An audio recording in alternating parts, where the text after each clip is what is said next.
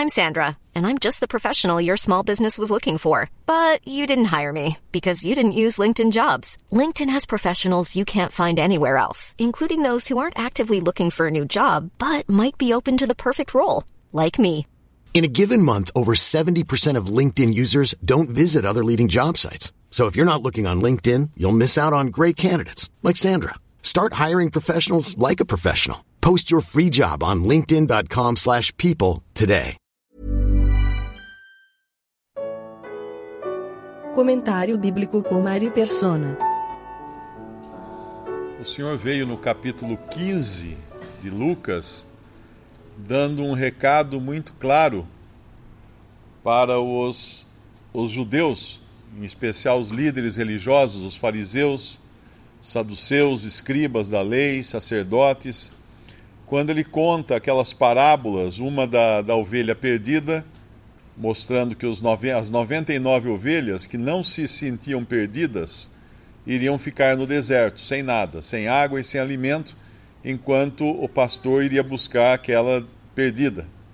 Depois ele conta a parábola das moedas, uh, na qual a mulher, que é uma figura aqui do Espírito Santo, ela acende uma luz e, e, varre a casa, ela busca diligentemente até encontrar a moeda e existe alegria. É uma parábola de, de são, são parábolas aqui de coisas perdidas. E depois ele conta a parábola dos dois filhos perdidos. Um que era perdido porque ele gastou tudo e foi embora da casa do pai, e o outro que estava perdido porque se achava bom, se achava justo e merecedor do favor do pai. Uh, o primeiro se arrepende, o segundo não. Esse segundo é uma figura do judeu, principalmente do fariseu religioso, assim como aqueles 99, as 99 ovelhas.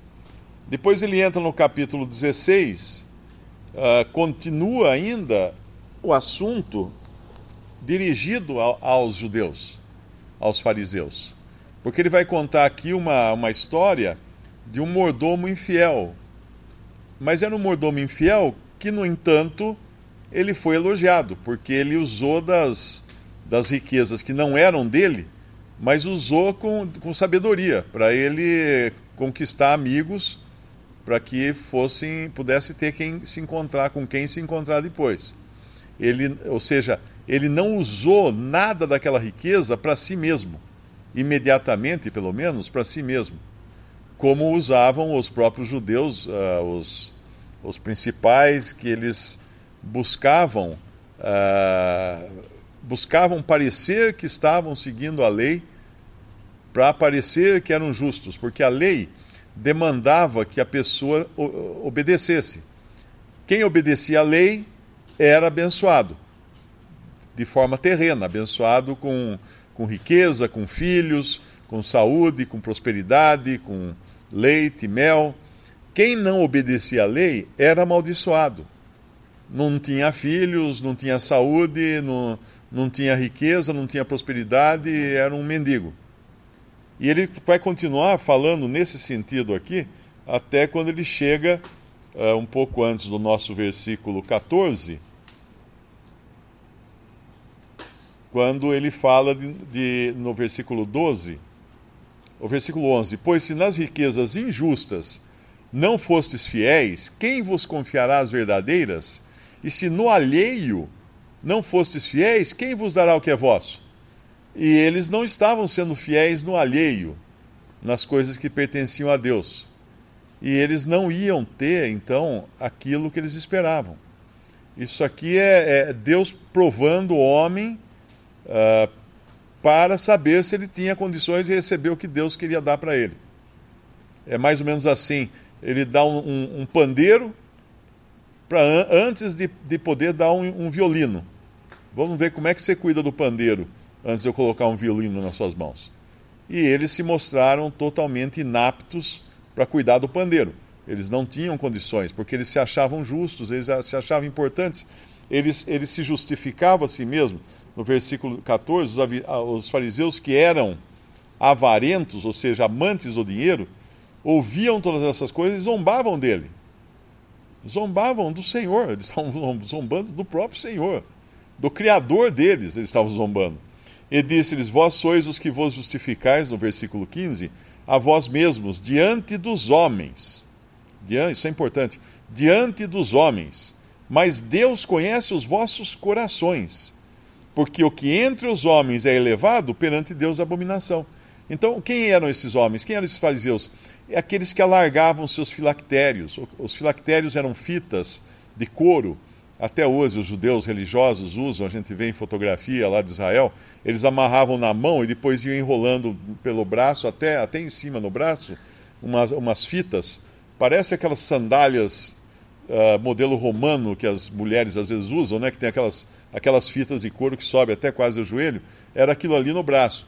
E nessas fitas estavam escritos, escritas passagens da lei. E eles alargavam essas fitas para mostrar que eles eram bem, bem espirituais. Cada um queria ser mais espiritual que o outro. Uh, também alargavam seus, seu, suas vestes, né? deixavam as vestes uh, embaixo desfiar, para parecer que eles estavam humildes, que eles eram humildes. E, e no entanto, eles faziam isso para serem vistos pelos homens. Eles oravam nas praças elevavam a voz nas praças, faziam longas orações para serem vistos pelos homens, como o Senhor Jesus fala em outra passagem. Mas o problema é que não, não eram os homens que iriam julgar se eles eram obedientes à lei. Era Deus. Era Deus, vós mesmos diante dos homens, justificais a vós mesmos diante dos homens, mas Deus conhece os vossos corações, porque o que, o que entre os homens é elevado, de perante Deus é abominação. Hoje, sempre que alguém tenta se justificar diante dos homens, fazendo boas obras, ele se encaixa naquilo que Tiago fala, Tiago 2, né? Uh, Mostra-me as tuas obras, que eu mostrarei a minha fé pelas minhas obras, ou alguma coisa assim. Existe essa justificação? Existe, ela é horizontal, é de homem para homem. Eu mostro para você que eu sou obediente, você mostra para mim que você é obediente, esse é, esse é o testemunho horizontal. Mas a justificação que vale para Deus é aquela que é por fé e é vertical. É entre o homem e Deus, e Deus justificando o homem pela fé. Abraão, se Abraão fosse justificado pelas obras, ele tinha de que se gloriar, mas não perante Deus. Por quê? Porque perante os homens ele tinha. Ele podia se justificar perante os homens pelas obras, mas não perante Deus. E aqui que eles não estavam entendendo essa questão eles estavam tentando se justificar perante os homens, mas não tinha valor algum, porque era Deus quem conhecia seus corações e sabia que o que eles faziam não era para Deus, era para os homens. E quando o Senhor Jesus fala na outra parte no Evangelho, daqueles que faziam longas orações para serem vistos, o Senhor fala assim: já receberam o seu galardão. Por que receberam o seu galardão? Porque Deus estava premiando eles, recompensando? Não! Porque eles fizeram para serem vistos, os outros viram, então já ganharam o louvor dos homens. Era isso que eles buscavam. É, mas de Deus não, de maneira alguma, nada de Deus. Porque o que entre os homens é elevado, perante Deus é abominação. E é por isso que é comum entre os homens se gabarem das suas obras, porque isso é elevado entre os homens. Ah, você recebe prêmios na sociedade quando você é o melhor artista, o melhor empresário, uh, o melhor professor, você tem prêmios, porque é elevado perante os homens. O problema é quando você leva isso para o âmbito espiritual, do relacionamento do homem com Deus. Aí você cai lá uh, na igreja de Laodiceia, dizendo, dizendo assim: uh, Eu sou rica e abastada e não preciso de coisa alguma. E o Senhor vai falar pobre, miserável, cega, nua, compra colírio. Não, uh, ela estava totalmente cega. No entanto, quando você vai para a igreja em Filadélfia, ela não diz nada de si mesmo, de si mesma. É o Senhor quem diz: guardaste a minha palavra e não negaste o meu nome. Mas quem está falando isso? Ela está dizendo de si mesma? Eu, eu guardei a tua palavra, não neguei o teu nome? Não. É o Senhor, porque a avaliação do Senhor é aquela que vale, é aquela que permanece. Porque o que é elevado entre os homens é abominação diante de Deus. Tem um Salmo 49, é interessante esse salmo. O Salmo 49, versículo 18. Ainda que na sua vida ele bendisse a sua alma. Uh, eu vou ler na versão atualizada. Ainda que ele, enquanto vivo, se considera feliz, e os homens o louvam quando faz o bem a si mesmo, ele irá ter com a geração de seus pais, eles nunca mais verão a luz. Aqui o salmista está dizendo como é fútil, como é vã a glória humana no mundo.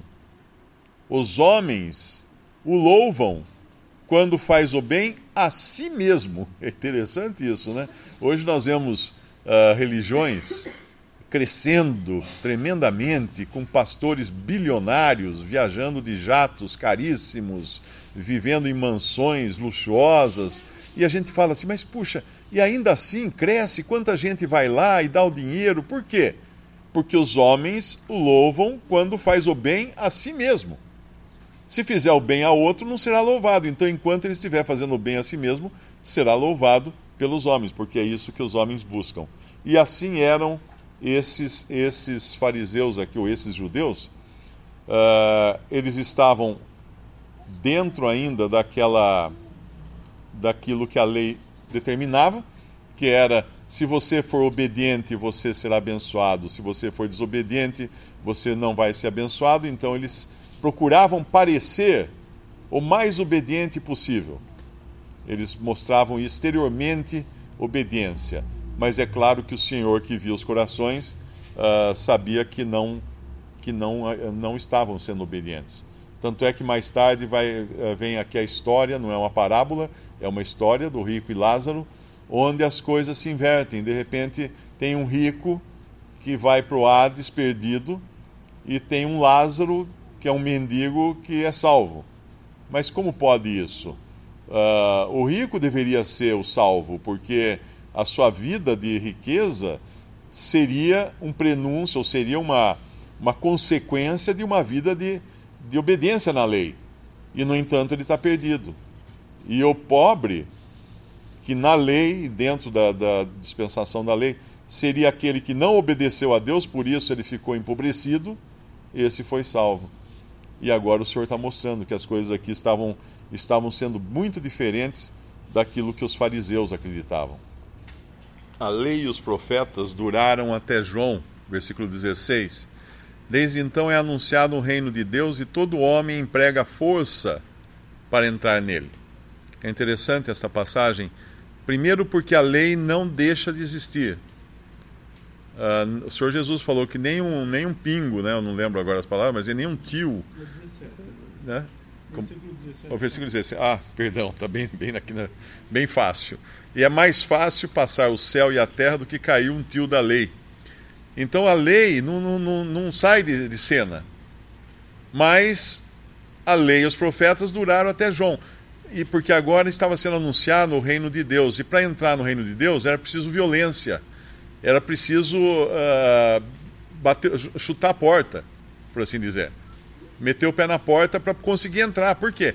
Porque você tinha que quebrar com tudo aquilo que havia no judaísmo. Por exemplo, segundo os fariseus, para você uh, se agradava a Deus, tinha que ser como eles.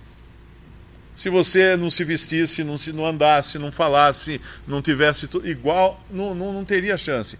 Aí, quando João Batista vai e começa a pregar o evangelho do reino, arrependei-vos porque é chegado o reino de Deus, aqueles que estavam dispostos a quebrar tudo, vamos dizer, chega de tudo isso que eu, que eu fiz até hoje, da maneira como eu, eu entendi as coisas, se arrependiam.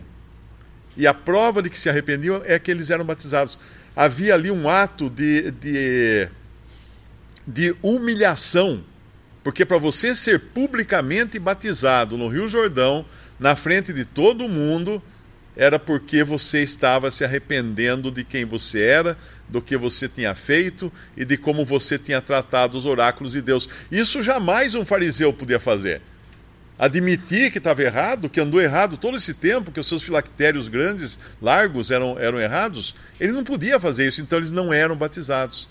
Tem uma outra passagem que fala, uh, o senhor fala que eles, eles eles não eram batizados. É, é, o, que, o que é falado dele, é que eles, deles é que eles não eram batizados. Isso que faz a diferença. Porque se eles fossem batizados, eles tinham que quebrar. Eles tinham que meter o pé na porta. Eles tinham que romper com tudo aquilo que eles, aquele estilo de vida que eles criaram como sendo de obediência a Deus e não era. E não era.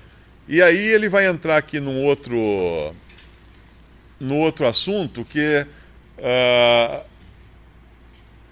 a gente pode até pensar, bom, de, de repente o senhor parou de falar aqui com os fariseus, parou de falar da lei e vai falar de casamento.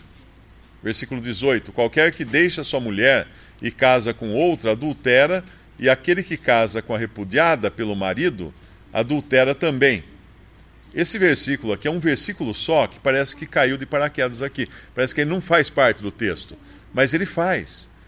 E eu até sugeri aos irmãos que, que na próxima reunião, porque nós estamos em cima já, a gente voltasse esse versículo, mas em conexão com Romanos. Porque em Romanos, Paulo vai explicar exatamente esse versículo. Uh, o que é esse, esse assunto que ele está falando aqui? Da, da mulher da, que casar com outra adultera, da repudiada. Ele vai falar da questão da lei. Ele vai falar da questão da lei em Romanos. Talvez a gente possa voltar depois para essa para essa questão aqui. E tem também o versículo 19 em diante, né, que vai falar da história do rico e Lázaro.